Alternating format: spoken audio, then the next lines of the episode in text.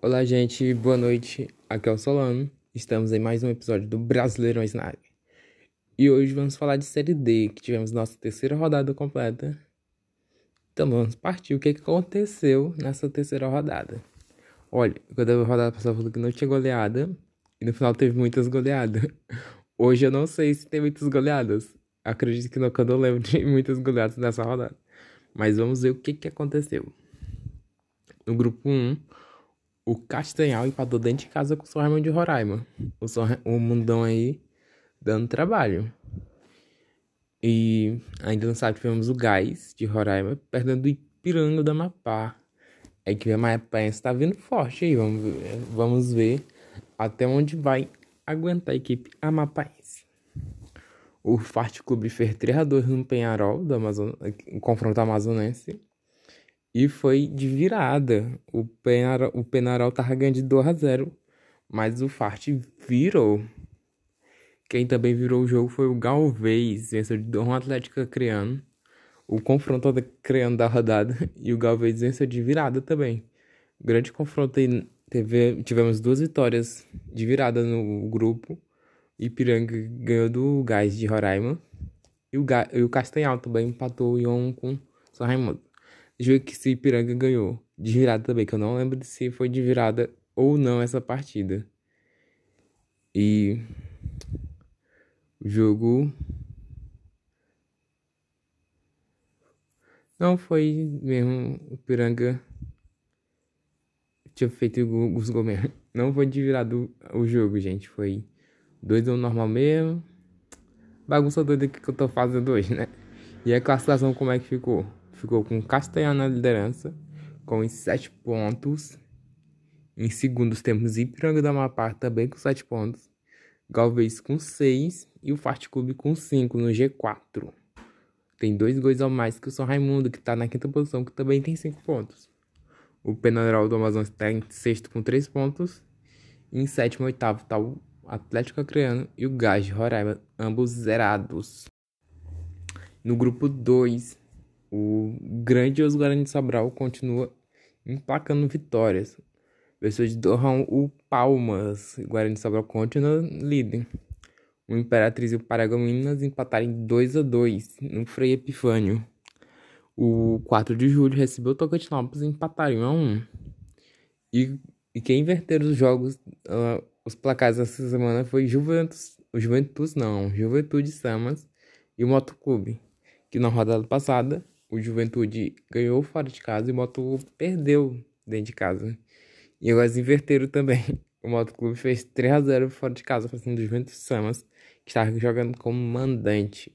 E o confronto regional e estadual aí do grupo, né, na rodada. E o Guarani Sobral continuou 100%, com 9 pontos na liderança do grupo. 4 de julho em segundo, com 5. Em terceiro temos o Paragomense com 4, Moto Clube com 4, e fechando o G4. Aí temos em quinto Imperatriz e o Juventude Sambas em sexto, ambas as equipes com quatro pontos. Tocantinópolis com dois e Palmas com zero. Aí fechando a classificação do grupo 2. No grupo 3, tivemos a vitória de goleada do Atlético, Atlético Cearense por 4 a 1 para cima do Calcaia e o América de Natal no confronto Potiguar no clássico aí, um dos mais poderosa do, da série D dessa temporada. O América Natal perdeu o dente de 3 a 2 para o ABC de virada. Que já tava ruim, piorou o América Natal nessa temporada, né? O 13 e o Central empataram em 2 a 2 Aí eu falei que tava completa a rodadinha. Não, é do engano meu. Souza e Campinense, que hoje decidiram o Campeonato Paraibano, iam se enfrentar pelo Brasileirão, mas vamos enfrentar só na quarta-feira agora. E no só pra constar no Paraibano, Campinense foi campeão. Aí o ABC continua líder no grupo com 9 pontos. Temos Campinense, Atlético Cearense, Central com 4 pontos, fechando o G4. Lembrando que o Campinense está com jogo a menos. Aí temos América Natal, Souza com 3 e 13 com 2. Calcaia com 1 pontinho aí. O Souza com jogo a menos contra o Campinense. No grupo 4, tivemos os jogos começam no sábado, onde Bahia de Feira e Juazeirense empataram a 1. O Murici dentro de casa perdeu de 1 a 0 para o Asa de Arapiraca. Grande vitória do Asa fora de casa. A sua primeira na temporada, né? Aqui na Série D. O Retro fez trerrão para cima do Atlético de Alagoinhas. E o Itabaiana hoje ganhou o confronto sergipano contra o Sergipe e venceu por 2 a 1. O eu esqueci de destaque no grupo 3 o confronto cearense entre Atlético Cearense e Calcaia, né? Além do que teve o Potiguar, o confronto dos estaduais. Que no grupo 4 tivemos dois confrontos estaduais, perdão, três, os baianos, Frio Jazirense, os alagoanos, Muriciasa e os sergipanos Itabaiana e Sergipe. O grupo ficou com, o grupo ficou com Retro com 6 pontos na liderança, Juazeirense e Itabaiana com 5. Em quarto temos o Sergipe com 4 pontos, fechando o G4. Aí temos o Asa com 4, Murici com 3, Bahia de Feira com 2 e Atlético de Alagoinhas com 2, última posição. E triste pelas equipes baianas, né? O Bahia de Feira e o Atlético de Alagoinhas, que estão nas duas posições. Sendo que o Atlético de Alagoinhas foi campeão baiano nessa temporada. Vamos ver se a equipe vai melhorar. No grupo 5, tivemos jogos no sábado, todos os quatro jogos. O Brasiliense venceu de 3 Rondova Mutum. Jaraguá e Porto Velho ficaram no 0x0. União Rondonópolis, Verdão no Gama. Hoje eu falei o nome do Rondonópolis certo, do União. O Goianese e a Aparecidense, o confronto goiano, ficaram em 0 x 0 O Brasiliense despontou agora na liderança com 7 pontos. Aparecidense e União do Rondonópolis com 5. Gama com 4, fechando o G4. Aí vem Nova Mutu, o Goianésia com 3 pontos. E o Porto Velho com 2 e o Jaraguá na lanterninha com um pontinho apenas. Goianésia que tá invicto, né? 3 jogos e 3 empates. Mas porque tá fora do G4. No grupo 6, eu queimei minha língua. Eu falei que o Uberlândia ia ganhar fácil do Patrocinense. E as equipes empataram e ganhou um. O Ferroviária venceu 1x0 o Rio Branco de Venda Nova. Rio Branco de Vitória, também no Espírito Santo, fez 2x0 na Águia Negra. E o Boa Esporte Caldense empataram a 1, 1 a 1 aí no grupo 6. E tivemos dois, dois confrontos mineiros na rodada, já que temos quatro equipes mineiras do grupo, né? Foi quase o mini campeonato mineiro. O Berlândia é o líder com 7 pontos do grupo. Aí vem a Ferroviária que se recuperou, está em segundo com 6 pontos. Boa Esporte acontece com 4, fechando G4. Aí temos em quarto. A quarta posição está sendo dividida entre Caldense e Rio Branco de Venda Nova, que estão com os mesmos critérios de desempate, sendo provavelmente desempatados só pelos números de cartão vermelho e amarelo, que eu não tenho essa informação aqui.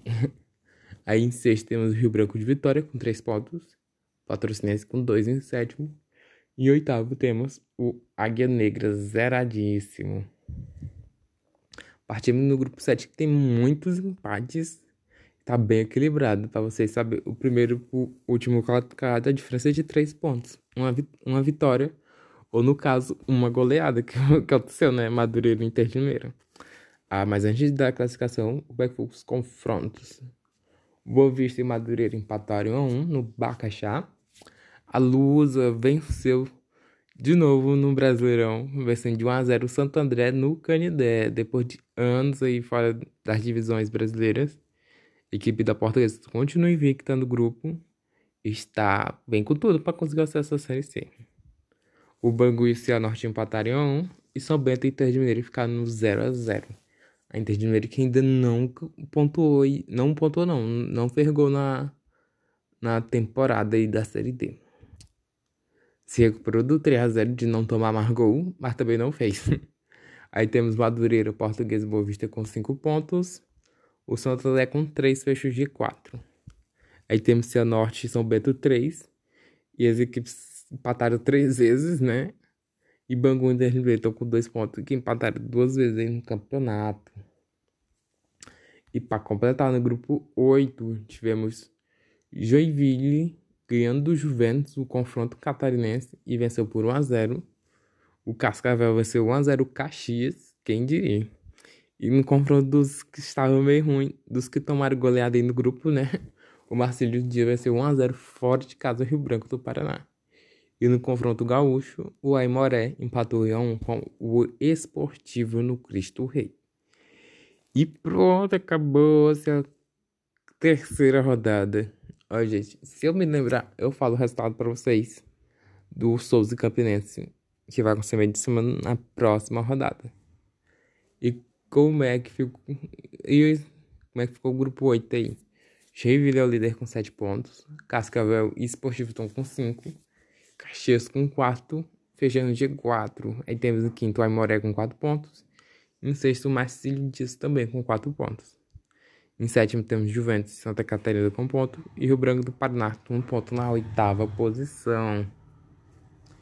Rodada completa. E como eu disse pra vocês, essa rodada teve muitos empates. Muitos 1 a 1 mas não teve goleada. Mentira, teve o Atlético Cearense. Ah, meu Deus, eu sempre me... O Moto Clube também vai ter goleada. 3x0. Essas duas aí. Então, eu vou destaque aqui o Guarani de Sobral, o ABC, que estão aí 100% no campeonato. Eu te admirar. E vai dar certinho porque eu gosto de fazer, né? Como vocês sabem, eu sempre boto quatro equipes aí no na thumb do episódio. Essa rodada eu vou dar é, destaque para os 100%, Guarani, Sobral e ABC. E para os goleados tivemos o Atlético Cearense e o Motoclube que golearam seus jogos aí. O Motoclube ter sido fora de casa 3x0 é sempre um placar bem esticado. O Atlético Cearense batendo 4x1 no Calcaia dentro de casa. Pois é, gente. Obrigado por acompanhar meu episódio. Lembrando que amanhã teremos episódio da série B, exatamente. Eu iria fazer a série C, mas a série B vai ter rodada terça-feira. Eu quero me adiantar para não pegar spoilers da sexta rodada. Se eu não estiver. É, sexta. A quinta teve essa semana, final de semana. E a sexta vai ser na parte de terça-feira começa. Então, gente, até amanhã com série B. Tchau!